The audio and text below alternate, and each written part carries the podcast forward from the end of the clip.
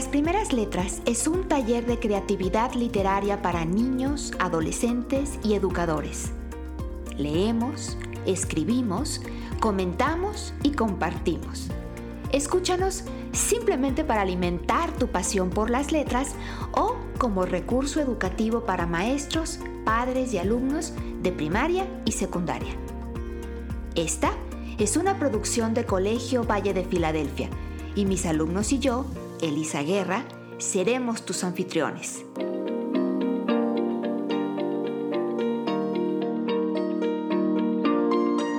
¿Ya estás listo?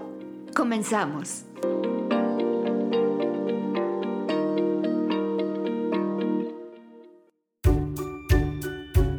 Esta es nuestra segunda temporada.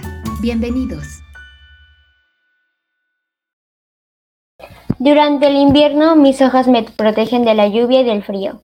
Después, los lapachos poco a poco nos quedamos con las ramas desnudas, todos al mismo tiempo, como si nos hubiéramos puesto de acuerdo. Muy pronto nos llenaremos de flores, otra vez todos juntos, como si contáramos. Uno, dos, tres, vamos a florecer. Fragmento de las voces de los árboles de Fernando Reimers y Elisa Guerra. Hola, muy, bien, muy bien, bienvenidos sean todos a nuestro podcast, Las Primeras Letras. Yo soy Isabela, mucho gusto. Y junto con mi compañera Nidia seremos las conductoras de este episodio, es el número 30. Hola, bienvenidos a un nuevo episodio. Soy Nidia y a continuación mis compañeros se presentarán. Hola, muy bienvenidos y bienvenidas sean todos y todas a este nuestro nuevo episodio en vivo. Muchas gracias por acompañarnos. Soy Jorge y los acompaño desde el sur del mundo, desde Chile. Hola, soy Caro León. Bienvenidos a otro. Hola a todos y bienvenidos al podcast. Yo soy Lucas. Espero que lo disfruten. Hola, soy Leonardo. Gracias por escucharnos. Hola, bienvenidos. Soy Cita Esfinge. Bueno, estoy muy emocionada porque en este episodio vamos a tener dos invitados muy especiales, además de nuestra maravillosa maestra Elisa. Bueno, que a continuación les vamos a presentar es Fernando M. Reimers. Es un profesor de educación internacional en la Escuela de Posgrado de Educación de la Universidad de Harvard, donde dirige la Iniciativa Global de Innovación en Educación. Experto en el campo de la educación para la ciudadanía global, su trabajo se centra en comprender cómo educar a los niños y jóvenes para que puedan prosperar en el siglo XXI. Ha escrito y editado o coeditado 43 libros académicos y publicado más de 100 artículos y capítulos de libros centrados en la relevancia de la educación para un mundo cambiante. Es miembro de la Alta Comisión Internacional para los Futuros de la Educación y coautor del reporte global Reimaginando, nuestros futuros juntos. Un nuevo contrato social para la educación de la UNESCO. Nuestra maestra Elisa Guerra es maestra en educación por la Universidad de Harvard. En 2015 fue nombrada Mejor Educadora de América Latina y el Caribe por el Banco Interamericano para el Desarrollo y también ha sido finalista al Global Teacher Prize. Es autora o coautora de más de 25 libros de texto infantiles y educativos. Ha presentado conferencias en 17 países del mundo. Elisa es fundadora de la red de escuelas Valle de Filadelfia, en donde produce un podcast, taller de escritora creativa con sus estudiantes. Elisa también es integrante de la Alta Comisión Internacional para los Futuros de la Educación y coautor del reporte global Reimaginando nuestro futuro juntos, un nuevo contrato social para la educación de la UNESCO. Yana Goru, ilustradora. Está estudiando para obtener la licenciatura de Animación y Arte Digital en el TEC de Monterrey, en México. Es diseñadora freelance o ilustró la serie de libros infantiles alrededor del mundo y el libro Hope, Where Are You? que ha sido traducido a 48 idiomas. La razón por la que nuestros invitados están aquí el día de hoy es porque justamente ayer publicaron la versión digital de su nuevo libro, Las voces de los árboles. Profesor Reimers, bienvenido al programa nuevamente. Usted estuvo con nosotros hace tiempo, presentando otro de sus libros, Las aventuras, las aventuras de Filomena. ¿Qué puede decirnos ahora de este título, Las voces de los árboles? ¿De qué se trata y cuál es el propósito? Muchas gracias. Me da mucho gusto estar de nuevo con ustedes. Tengo muy gratas memorias de la conversación que tuvimos hace ya como un año. Y veo que varios de ustedes son las mismas personas que estaban en aquella época. A ver, lo que les puedo decir de este libro es que ha sido un gusto escribir esto con Elisa y colaborar con Annie, que ha ilustrado el libro. Yo creo que nuestro propósito es alimentar la curiosidad de los lectores por estos seres maravillosos que son los árboles y hacerles pensar un poco sobre cómo se ve el mundo desde la perspectiva de los árboles. Los árboles que viven muchísimos más años que los humanos, que están esparcidos por todo el mundo, donde hay eh, especies del mismo árbol en diferentes continentes, diferentes países. De hecho, los árboles existen en muchos sitios que hoy en día son países antes de que esos países existieran. Así que yo creo que ese es nuestro propósito, es promover un poquito la curiosidad y la imaginación y el interés de las personas por comprender a estas criaturas con las que compartimos el planeta, que son tan, tan interesantes, ¿no? Y como decimos, el libro está dedicado a los niños y a los árboles, porque de ellos depende el futuro de la vida en este planeta. Muchas gracias, profesor Reimers. Y bueno, quiero comentarle a la audiencia que durante la transmisión vamos a estar regalando dos ejemplares digitales y pues solo lo único que tienen que hacer es poner en los comentarios sus preguntas o comentar. Y bueno, Miss, tengo una pregunta. ¿Podrías decirnos cómo se pueden adquirir estos libros? Eh, ¿Está disponible solamente de forma digital bueno, supimos que salió publicado simultáneamente en varios idiomas.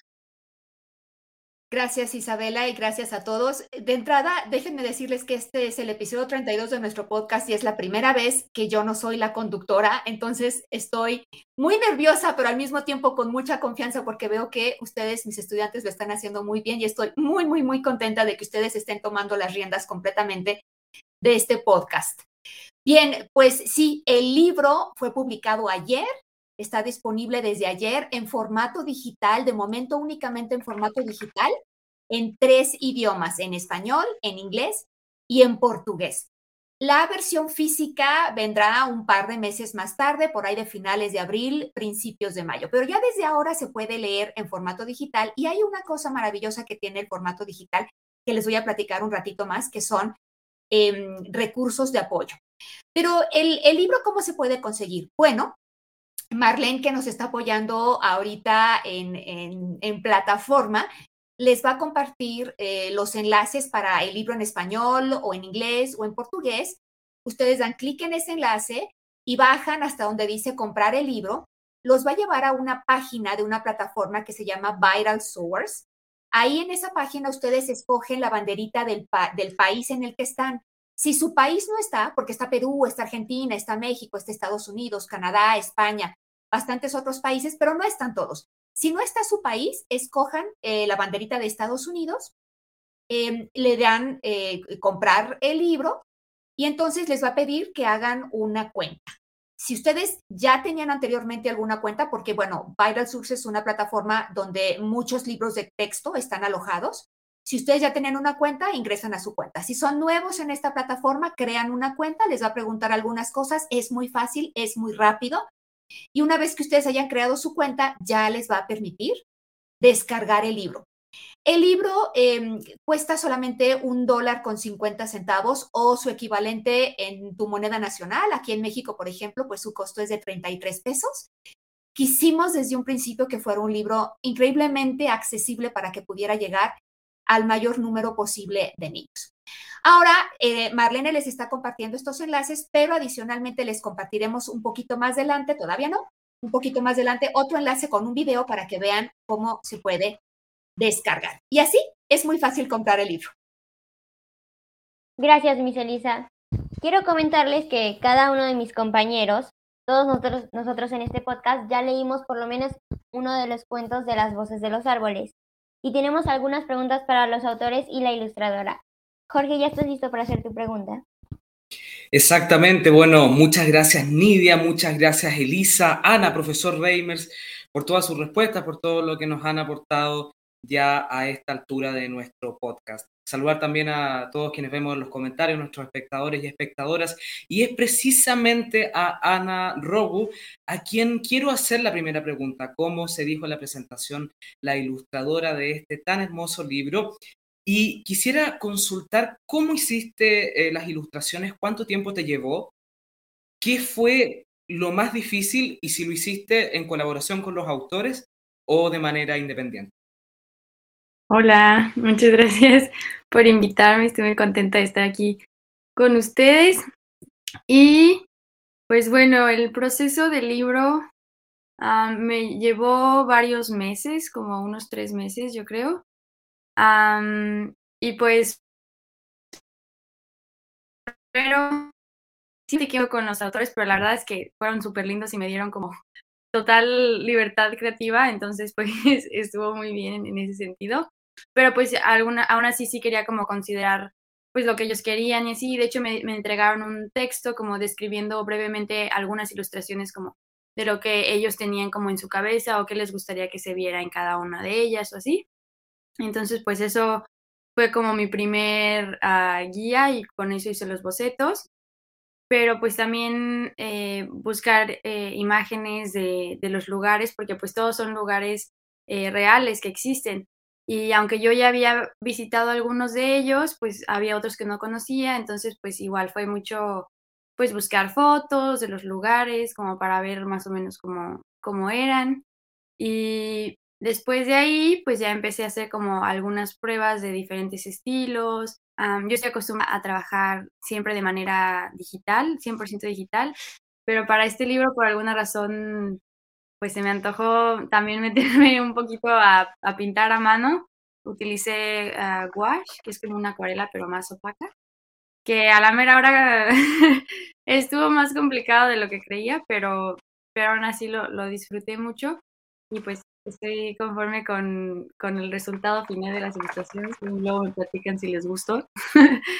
pero sí, entonces yo creo que lo más difícil fue lograr como combinar la, la, la, la, pintada a mano y luego como meter detalles digitales y bueno, muchas cosas porque aunque yo ya había ilustrado libros, eh, pues esto era como mucho más formal y tenía que seguir más protocolos y cosas así, entonces pues creo que eso fue lo más...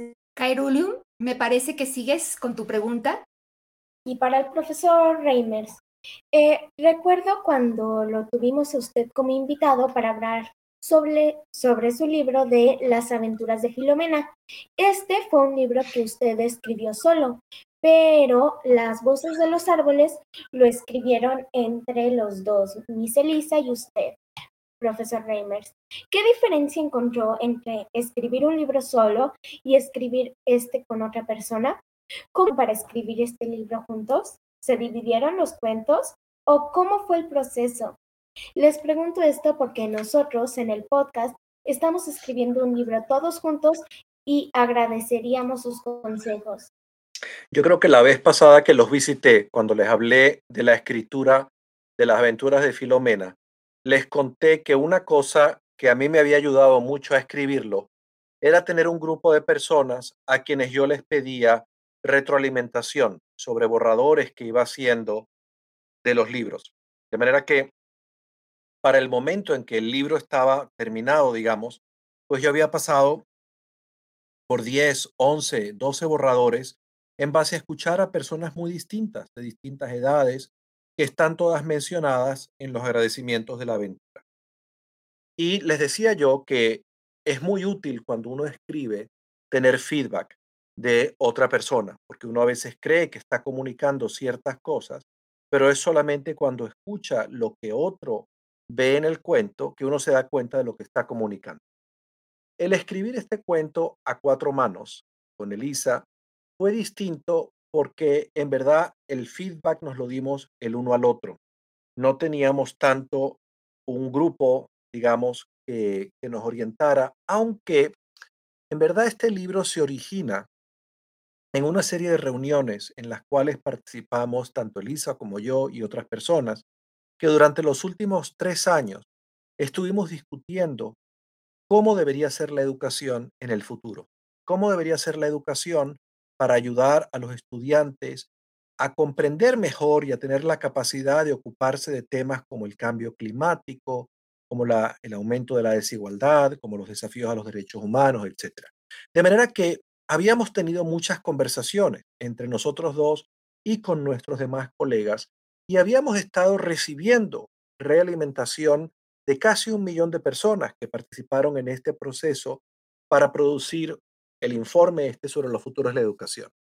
Y yo creo que toda esa experiencia es la que nos permitió, eh, la que guió el libro que hicimos. La primera vez que, bueno, lo primero que tuvimos que hacer antes de poner papel sobre, tinta sobre el papel, fue conversar sobre cuál va a ser el tema del libro. Sabíamos que nuestra intención era escribir un libro que reflejara esas mismas preocupaciones sobre el informe de la educación, pero que lo hiciera mucho más accesible, que lo hiciera más, em, más sencillo interesarse en esos temas y que diera esperanza sobre esos temas tan complicados como el del cambio climático. Entonces, tuvimos primero varias conversaciones donde hicimos lluvias de ideas y consideramos muchas posibilidades sobre cómo podían ser estos cuentos, miramos cuentos que ya existían. Una de las ideas que tuvimos, dijimos, esta idea es buena, pero ya hay un cuento parecido a este, no lo vamos a hacer. Y luego finalmente decidimos que queríamos hacer algo sobre árboles. El siguiente paso dijimos, bueno, ahora tenemos que educarnos mucho sobre la ciencia de los árboles. Y entonces identificamos una serie de recursos para nosotros mismos aprender sobre los árboles. No habíamos decidido ahí ni qué árboles, ni en qué ciudades, ni nada parecido, sino que estábamos todavía aprendiendo y decidiendo cómo íbamos a encuadrar el cuento. Bueno, leímos varios libros eh, muy interesantes, leímos artículos de investigación, artículos de periódicos, nos reunimos a conversarlos. Y fue solamente después de terminar ese trabajo, donde ahí todavía no hemos escrito nada, lo que hacíamos era conversar el uno con el otro. Y estoy seguro de que Elisa conversaba con otras personas, como también yo lo hacía en esta fase de estudio sobre los árboles, donde dijimos, bueno, ahora empecemos a escribir. Entonces dijimos, bueno, para iniciar esto, pensemos dónde sería interesante. Tuvimos lluvias de ideas. Podríamos ubicar uno. Llegamos a la decisión, como resultado de esas conversaciones, de situar cada libro en un lugar del continente americano, de las Américas. Lo hemos podido hacer del mundo, pero se nos ocurrió empezar por el continente americano. Lo hemos podido hacer solamente de México, pero nos parecía interesante comunicar esta idea de que las fronteras son un poco eh, un invento, son mejor dicho, son absolutamente un invento del ser humano y que desde la perspectiva de los árboles, las fronteras que los humanos hemos inventado no existen. Entonces, terminamos con las ciudades, hicimos lluvia de ideas y dijimos, bueno, hagamos un primer borrador cada uno de una primera historia. En verdad, un esqueleto de la historia. Discutimos cuáles historias, Elisa escogió tres, yo escogí tres, hicimos el borrador y luego las intercambiamos. Y cada uno de nosotros trabajó con el borrador que el otro había escrito y lo cambió. Las cosas que yo había escrito inicialmente quedaron, por supuesto, mucho mejor escritas después de que Elisa trabajó con ellas. Em, y bueno, teniendo ya eso escrito a dos manos y viendo el, a cuatro manos y viendo el conjunto, pues lo leímos muchas veces, nos dimos realimentación muchas veces. Lo que no hicimos en esta ocasión fue, o por lo menos yo no hice, fue pedirle tanto feedback como había hecho con las aventuras de Filomena en otro. Le pedí feedback a mi esposa y a mis dos hijos, que son ya personas mayores, que lo leyeron, que me dieron sus opiniones y yo tomé en cuenta sus opiniones a la hora de hacer revisiones del libro. Em, ese es más o menos el proceso que seguimos. De manera que es verdaderamente, ustedes han visto la gente cuando toca el piano a cuatro manos y hay dos concertistas tocando el piano. Pues esto fue una cosa parecida. Una cosa, una escritura a cuatro manos, pero obviamente como uno no puede simultáneamente tener a dos personas escribiendo, pues cada uno empezó una versión y la intercambió, que es la manera en la cual cuando yo he colaborado con colegas escribiendo libros de otro tipo, no cuentos, pues es la manera en que uno lo hace. Uno normalmente, de hecho, Elisa y yo colaboramos para el, este informe sobre los futuros de la educación que escribimos no entre cuatro manos, entre 40, más de 40 manos. ¿Cuántos habíamos en, ese, en esa comisión? Éramos como 16 personas, una cosa así. Y lo que hicimos fue, después de muchas conversaciones, un proceso muy parecido al que estoy describiendo. discutimos un esquema de ese informe, es un informe que tiene más de 200 páginas, discutimos un esquema, creamos pequeños grupos, Elisa y yo y otra colega que es miembro de la comisión, que fue la presidenta de Latvia, estuvimos en un pequeño grupo que escribió toda una sección de ese informe. Y esa sección en verdad no fue sino un primer borrador, porque una vez que la comisión lo tomó, pues otros colegas nos dieron feedback, lo cambiaron y nosotros hicimos lo mismo con el trabajo de ellos. De manera que trabajar en grupo eh, no es de ninguna manera repartirse decir esto lo escribes tú, esto lo escribo yo. Eso termina siendo una juxtaposición, una colcha de retazos de cosas juntas, pero no un producto integrado. Para que un trabajo sea de verdad integrado, pues tiene que haber ese trabajo de que todos metan las manos en la masa, en el libro, ¿no? Y de ir y venir. Es como una conversación. Muy interesante, profesor Reimers, de verdad. Y bueno, antes de continuar, quiero decirles y darles las gracias a todos los que están comentando y haciendo sus preguntas en los comentarios. Y quiero recordarles que estamos regalando tres ejemplares digitales de este maravilloso libro, que el profesor nos comentó un poquito del proceso. Y bueno, quiero que, entre, que sepan que entre más comenten, más oportunidades tienen de ganar. Sí, y además tenemos filtros especiales para que puedan compartir sus fotos en Facebook o en Instagram. Por favor, usen el, hashtag las voces de los árboles. Les compartiremos cómo conseguir estos filtros en los comentarios. Y Leonardo, ¿estás listo para hacer tu pregunta? Yo ya les compartí mi foto con el filtro de las voces de los árboles. Y como comentó el, doc el doctor Reimers, tiene como objetivo ayudarnos a, a conocer más sobre los árboles. Y pues a mí me gustó mucho porque mezcla la naturaleza con, la, con el aprendizaje y la imaginación. Y pues al mismo tiempo nos enseña sobre la ciudadanía global. Este libro puede leerse con compañía de papás o maestros. Mm. Yo tenía una pregunta para Miss Elisa. Mm, ¿Qué, ¿Qué recomendaciones darías para leer y aprender y disfrutar de este libro al máximo de las voces de los árboles? Muchas gracias, Leo, por tu pregunta. Fíjate que desde un principio, eh, cuando escribimos este libro, Fernando y yo, queríamos que fuera un libro que, igual que el reporte de UNESCO, que también salió publicado apenas un par de meses antes, fuera el primer paso para una serie de conversaciones alrededor de estos temas y alrededor de los árboles, que, que despertaran la curiosidad de los niños por los árboles, pero también por los grandes temas que ahí abordamos. Y, para facilitar ese, proceso, eh, resulta que creamos adicionalmente al libro, creamos toda una serie de recursos digitales que ustedes pueden descargar, mamás, papás, docentes, para, para compartirlos y trabajarlos en, en la casa y en la escuela. Tenemos bits o láminas de cada uno de los seis árboles del cuento, tenemos fichas informativas, tenemos actividades para aprender sobre ciudadanía global, sobre los objetivos de desarrollo sostenible. Eh, tenemos también otro conjunto de actividades específicamente para cada uno de los cuentos con los temas de ciudadanía global que ahí se abordan.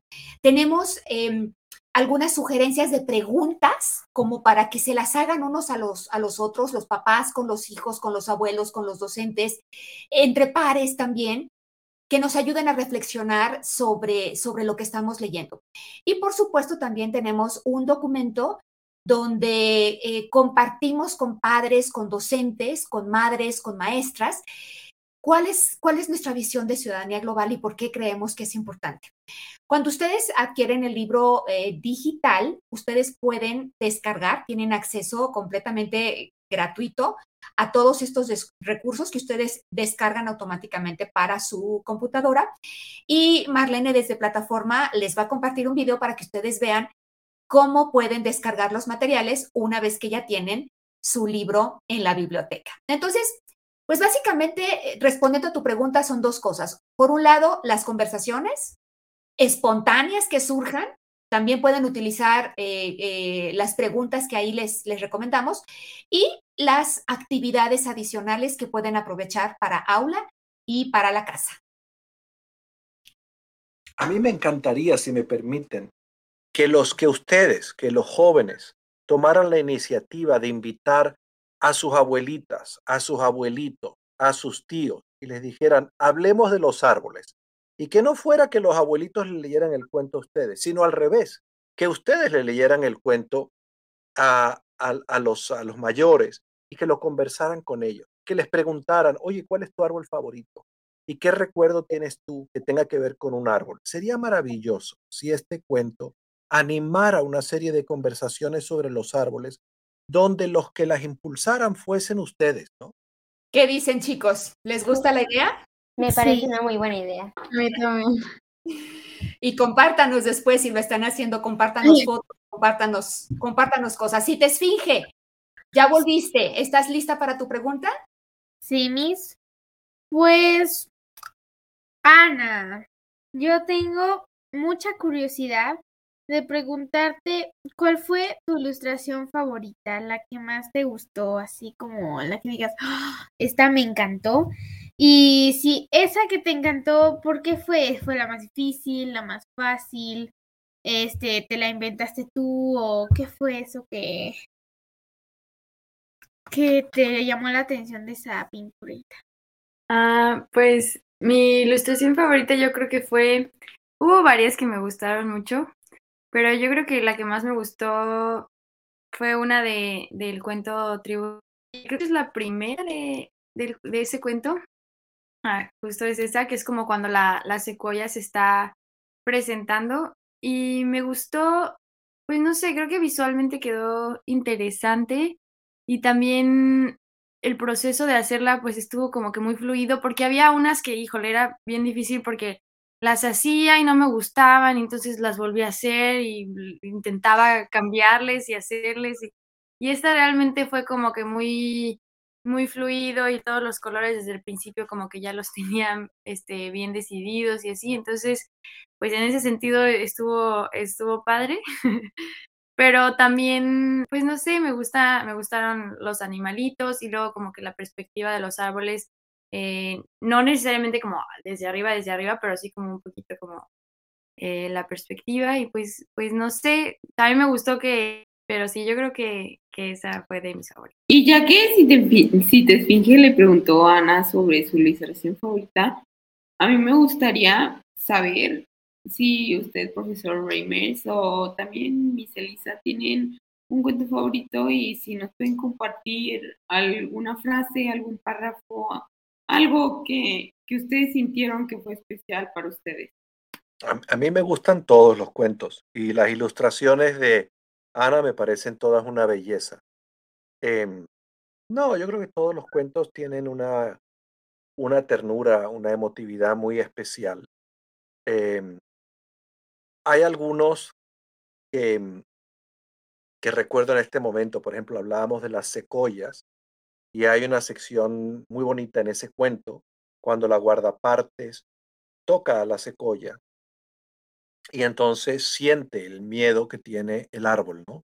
Em, hay otra, la de los coatís en el, en el parque de Iguazú, en la frontera entre Argentina y Brasil, donde hay un coatí pequeñito que se pierde. Y la narración de ese, de ese coatí perdido buscando a su mamá, pues me comunica, ¿no? Hay una de una en el parque de Chapultepec de una, una niña que va al parque y, el árbol está contando de esa niña que iba con su abuelito y luego el abuelito ya no va. Simplemente la historia es que el abuelito fallece, ¿no? El cuento no lo dice así, pero te das cuenta. Entonces yo creo que todos los cuentos tienen un, una, mm, comunican pues temas que son del corazón, ¿no? De la emotividad humana, de lo que es eso, el, el miedo de un niño que no encuentra a su mamá, de un abuelito que se va, el cariño de una guardaparques por un árbol, etcétera. Ay, ay, ay. Pues a mí me cuesta mucho trabajo cuando me piden que les diga cuál es mi cuento favorito, porque como dice Fernando, todos tienen alguna cosita especial.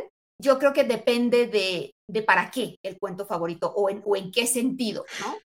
Quizá el que más me, el que más me mueve, eh, eh, el que más me conecta con mi propia infancia es Jacaranda y Chuparrosa. Mi abuelito solía llamarme a mi Chuparrosa cuando yo era chiquita, entonces eh, de alguna manera es, es, un cuento que me, que me llevó hasta él. Me gusta mucho también el cuento que sucede en una escuela en Bogotá porque habla de la solidaridad, que es algo tan importante y, que es algo que en días tan oscuros como estos que estamos viviendo con, con los conflictos, por ejemplo, el conflicto, la, la guerra en, en, en, Ucrania, muchas veces eh, olvidamos y dejamos a un lado. Tribu de Gigantes, que es el último cuento, el el de, las secuoyas que estaba mencionando Fernando, eh, me gusta también eh, muchísimo. Creo que, es, creo que es un cuento muy poderoso y, y, me encantó cerrar la colección con ese libro, pero en realidad todos tienen, todos tienen un pedacito. Y yo quisiera compartir precisamente del, del, cuento del árbol de los corazones, que es el cuento que sucede en Bogotá, Colombia, este pequeño fragmento. A veces, algunas de nuestras semillas caen en los lugares menos propicios para que crezca un árbol. La tierra es muy seca, hay demasiadas rocas o no hay suficiente luz del sol. Cuando un retoño nace en un lugar así, sabemos que no es su culpa y que necesitará de la ayuda de todos los demás árboles para sobrevivir. A través de nuestras raíces le compartimos alimento y agua. Me pregunto si los humanos harán lo mismo que nosotros me pregunto si se darán cuenta de que el niño que nos observa desde fuera está creciendo entre las rocas. Qué bonito fragmento, mi Elisa. Muchas gracias por compartir. Gracias, Lucas. Bueno, pues eh, yo ahora, ya que hemos platicado de tantas estas cosas y que ustedes nos han hecho preguntas tan buenas, me gustaría eh, que ahora ustedes sean los que nos cuenten. Todos ustedes ya leyeron el libro, por lo menos uno de los cuentos. Eh, eh, ¿Por qué no nos comparten ahora ustedes qué, qué, es lo que piensan? ¿Qué les gustó, qué no les gustó, qué, qué les deja el cuento que leyeron? Bueno, eh, puedo partir yo, ¿cierto? Adelante. Muchas gracias, eh, Elisa. Bueno, eh, yo leí el texto El Lapacho y el Coatí, pero también pienso en lo último que dijo el profesor Reimer sobre reencontrarnos quizás hasta con ese niño que llevamos dentro, con esa manera de ver las cosas de la vida de una manera tan simple, porque hoy en día vivimos en un mundo, no, no quiero decir un mundo muy violento, pero un mundo en el que defendemos férreamente todo lo que creemos y tenemos ideas tan fuertes. Pero al final del día todos somos humanos y al igual que en el cuento eh, que transcurre en la escuela de Bogotá, quizás tenemos que colaborarnos unos a los otros en tiempos de egoísmo. Eh, también me quedo y me emociona mucho la idea del libro, también por el hecho de incluir algunos aspectos del informe eh, de la UNESCO con respecto a los futuros de la educación, donde participó Miss Elisa y el profesor Reimers, pero creo que el título del libro y la invitación a mirar las cosas desde la perspectiva de los árboles en la nota al lector, que la nota al lector es un gran paso para la comprensión temprana de algún libro, sea o no para niños, esa fue de verdad mi parte favorita del libro, de hecho. Así que muchas felicidades a Ana por las ilustraciones, las encontré una belleza y también muchas felicidades al profesor Reimers, que fue el segundo episodio desde que yo entré al podcast cuando lo entrevistamos y también a Elisa por el contenido, por el texto eh, que, que, nos muestra el libro. Gracias, Jorge. Kairulium, ¿quieres continuar tú? Está escribiendo un mensaje que, la, que le den un poquito de tiempo, que su internet no está funcionando. Ok, bueno, vamos entonces con Leonardo. ¿Te parece, Leo? ¿Estás listo? Ah, sí, mi. Pues yo leí el del, el Apacho y el Coati, que tra y pues lo que me gustó mucho del libro es que pues es, fue algo gracioso, que me encantó mucho de los de los lapat, de los de los coatis, que pues y pues ellos tienen que levantar su cola, que es como una antena así que, que es para llamar la atención, que dicen, ¡Hey! Aquí estoy, así como si se llaman la atención. Pero lo que quieren es que no llama la atención, porque como dice el libro, pues lo que quieren es como hay la vegetación es así muy alta, No se imaginen qué tan alta es para un animal así que de altura es así. Y pues por eso tienen que levantar su cola tan larga para, para pues, para pues decir, eh, aquí estoy, que no, que no, que no me pierdas. Eh, se me hace muy chistoso eso. Muchas gracias, Leonardo. Muchas gracias por, por compartirnos tus sentimientos con respecto a este cuento. Eh, ahora, ¿podrías compartirnos tú lo que piensas, Lucas? Sí, bueno, a mí me gustó este, la perspectiva de los árboles, justamente como comentó el profesor Reimers, de que no, realmente para ellos no hay fronteras, no es como que necesites una visa para, para pasar de país en país. Y eso me gustó mucho porque, al, como dijo Jorge, al final de cuentas todos somos humanos y ellos no ven distinciones entre ellos, simplemente son como personas con gustos diferentes o con capacidades diferentes. Y siento que eso es una muy buena perspectiva que hay que darle a los niños de hoy en día para construir un mundo mejor. Gracias, Lucas. Nuestras conductoras, Nidia. Ah, bueno, yo leí todo el libro y todo me, me encantó, pero mi favorito definitivamente fue Tribu de Gigantes. Am, me gustó cómo explicaba que el hijo, el hijo árbol, que a su mamá le dolía cuando los niños se columpiaban y pensé que una actividad tan inconsciente eh, podía causar daño. Y bueno, eh, eso es algo de lo que deberíamos estar conscientes, pero eh, eso es todo. Gracias. A mí me gustó mucho el libro. Creo que, ah, bueno, tengo que decir cuál libro, ¿verdad? Leí Jacaranda y Chuparrosa. Y la verdad fue un libro que a mí me gustó mucho porque, bueno, nunca había pensado como ver las cosas desde la perspectiva de los árboles. Y creo que es una perspectiva muy bonita, ¿no? Muy como dulce, se podría decir. Y creo que tenemos que empezar a ver las cosas un poco así, o a las personas o el entorno.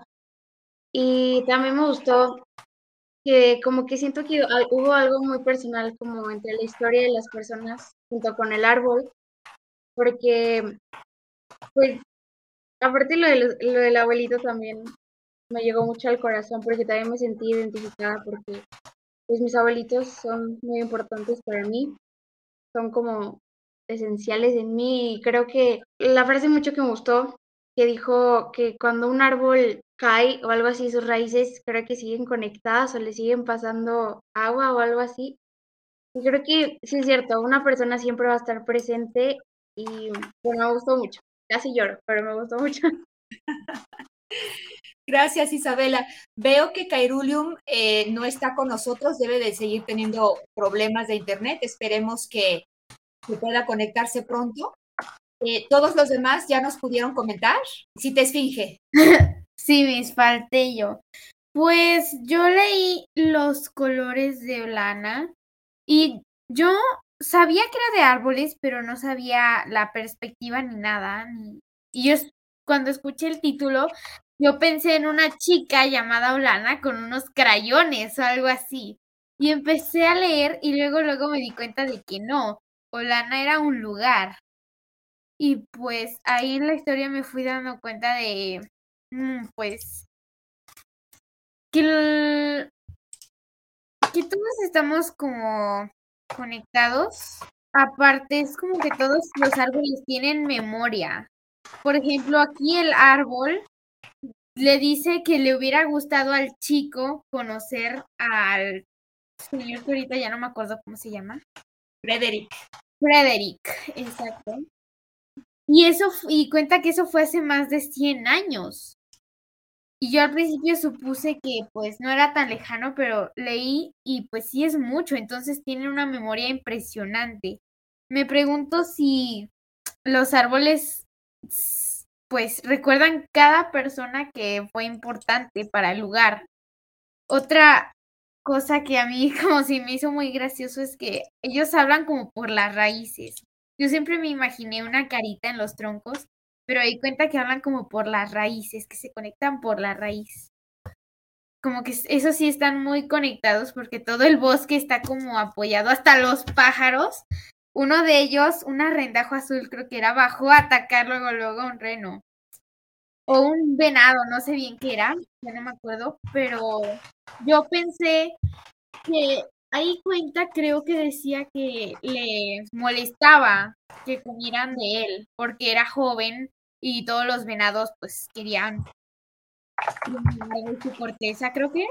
Y yo pensé, pues es apoyo, pero ¿quién dice que a los árboles no les puede gustar, verdad? Siempre había pensado, pues el árbol le da casa al ave, el ave pues ahí sigue y no le da nada. Y no pensé que a un árbol podría no gustarle tener un ave en sus hojas o que un reno coma de él. Y pues yo me puse a pensar, ok, pues los árboles también pueden sentir, ¿no? Pueden decir, no me gusta que comas de mí. Y nadie les va a quitar nada de encima, nadie va a ir a quitar el nido de ahí ni va a echar al ciervo, porque no se pueden comunicar con los humanos. Bueno, eso, eso, quién sabe. Es algo de lo que queremos hacer, pero antes de que, de que comentemos eh, eh, a lo que ustedes nos han platicado, Kairulun ya está de regreso. Antes de que se te vaya al internet, Kairulun, ¿quieres comentarnos sobre lo que leíste? Sí, Miss. Yo leí La Ceiba en la plaza y entonces me gustó como al inicio estaba desde la perspectiva del niño y va contando cómo estaban establecidos ahí desde antes que se fundara la ciudad. Me gustó cómo hablan de lo que sienten, aunque si bien no me gustó la parte en la que decía que lastimaba aún más las heridas de la madre de este árbol cuando se subían al columpio, me gustó cómo daban como una idea de lo que podrían hacer y me gustó que venía que ahí mismo decía, yo aún soy muy joven, solo tengo 80 años, mientras que mi mamá tiene 200. Creo que fue de mis partes favoritas de ese cuento. Gracias, Kairulium. Pues ahora sí ya comentaron todos. Eh, Fernando, Ani, ¿les gustaría responder alguno de los comentarios. Veo que estuvieron también activos aquí en el chat mientras estábamos platicando. No, me, gustó mucho escucharlos porque pues de alguna forma es la primera, la, primera vez que estoy como platicando con otros lectores del libro. Por mucho tiempo pues nada más lo había leído de que nosotros, nada, más lo habíamos nada más lo habíamos leído nosotros. Y sí, siento que muchas cosas de las que, de las que ustedes platicaban a mí también como que o me hicieron gracia, o se me hizo interesante, o es un árbol joven si tiene 80 años, ¿de qué estás hablando? O así. Entonces, pues sí, esto está, está cool que ustedes también les haya hecho risa. Pues yo creo que esa, esa, es la idea que tuvimos Elisa y yo al escribir estos libros, eh, que los lectores pues se animaran a pensar sobre las preguntas que estaban en los libros y construyeran sus propias historias, ¿no? Contadas o escritas o imaginadas o como sea, ¿no? Eh, porque un libro es como un pájaro, ¿no? Que una vez que uno termina de escribirlo, pues el pájaro tiene alas y echa a volar y ya no es más nuestro libro. El libro es libre y es del lector. Cada lector que se encuentra con el libro, pues le da un vuelo diferente al libro que puede ser el que nos imaginamos o puede ser otro. Así que ojalá que todos ustedes se animaran a leer el libro, a conversar el libro con alguien, a hacer algo en respuesta al libro, a hacer un dibujo, a escribir un ensayo, eh, a tener una conversación con otros. Esa, esa es nuestra idea. Y si lográramos eso, si lográramos que ese libro tuviera ese efecto, pues habríamos sido como escritores de este libro, Elisa y yo, un poco como los árboles, que estamos ahí mirando lo que pasa a nuestro alrededor y muy interesados en toda la vida que hay alrededor, pero sabiendo que esa vida tiene una dinámica propia, que nosotros solamente tenemos el gusto de haber sido un pedacito de ese proceso que va a seguir eh, mucho más allá de nosotros, eh, a lo mejor hasta cuando nosotros no estemos ya alrededor, ¿no? Y yo creo que eh, además de todo lo que estaba diciendo ahora Fernando y lo que comentaban hace unos minutos algunos de ustedes, creo que eras tú, Kairulium, eh, sobre, o si te esfinge, sobre si los árboles se pueden comunicar con nosotros y nosotros con los árboles. Quizá no con el mismo lenguaje, pero en el libro quisimos precisamente eh, llevar la idea de que con cierta sensibilidad, a través del tacto, por ejemplo, cuando Fernando mencionaba que la guardabosques ponía su mano sobre el tronco del árbol, en, todos los cuentos hay esta constante. El, pajarito pone la patita, el coatí pone la patita, Lucía, la, niña de las manitas orondas, pone su manita en el, en el tronco del árbol. Esa Lucía es para mí una pequeñita muy especial también. Y, realmente ese, esa es la, la idea que queríamos decir, que a lo mejor necesitamos ser más sensibles para poder escuchar las voces de los árboles. Y bueno, pues le regreso el micrófono a nuestras conductoras, chicas, para que ustedes nos orienten hacia dónde vamos. Bueno, creo que sí tenemos tiempo para responder alguna de las preguntas o comentarios de la audiencia. Bueno, les voy a repetir que recuerden que sus comentarios es para participar, para ganar uno de los ejemplares digitales de las voces de los árboles. Pues creo, creo que más que preguntas hemos tenido muchos, muchos comentarios. Gracias a todas las personas que están compartiéndonos sus, sus comentarios. Em, pero pues no sé si alguien quiera responder algún comentario en específico o quieran que nos vayamos derechito a mencionar a los, a los ganadores. Si nadie quiere mencionar, eh, comentar alguno de, los, de las cosas que se han dicho, eh, tenemos aquí otro comentario. Ok, no, bueno, pues muchas gracias a todos. Yo creo que ahora sí eh, podríamos anunciar a los ganadores.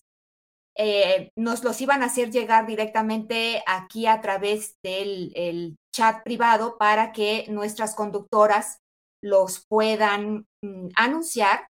Así es que en un momento estaremos recibiendo esos mensajes para saber quiénes son las personas que se van a llevar estos, este libro de regalo a eh, casa. Entonces, eh, Nidia, cuando estés lista, me parece que serás tú quien los va a mencionar. Claro, Miss. Bueno, llegó el momento de anunciar a nuestros ganadores de los libros, los cuales son, en primer lugar, Cari Roca de Facebook, en segundo lugar, por YouTube, Ramírez G79. Y tercer lugar Sandra Rojas por Facebook.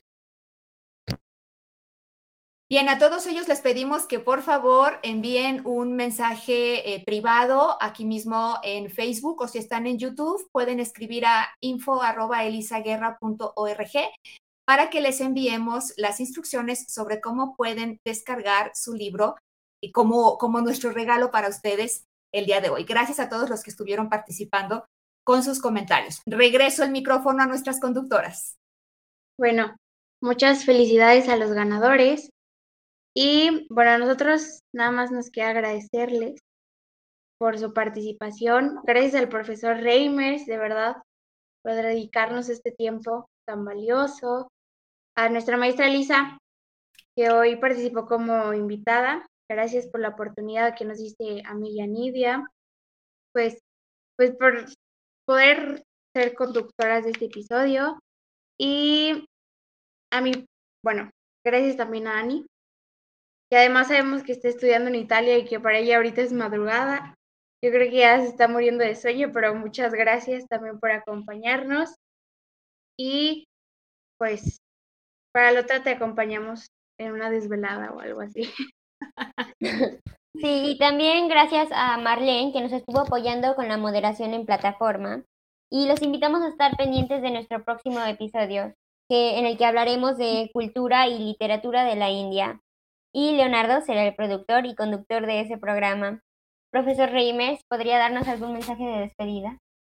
Pues lo que quiero es darle las gracias, en primer lugar, a Isabela y a Nidia por la moderación tan buena y a todos ustedes por, el, por regalarnos su inteligencia y su sensibilidad por haber leído el libro.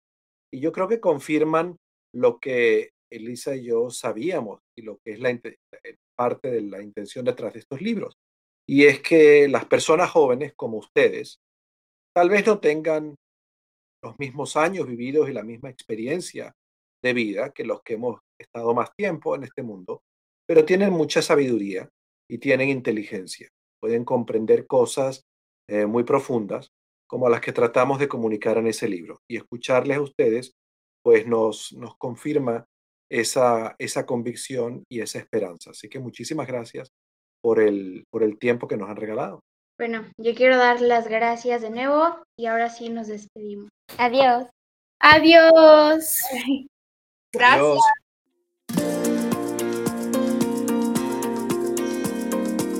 Gracias por haber escuchado este episodio de Las Primeras Letras.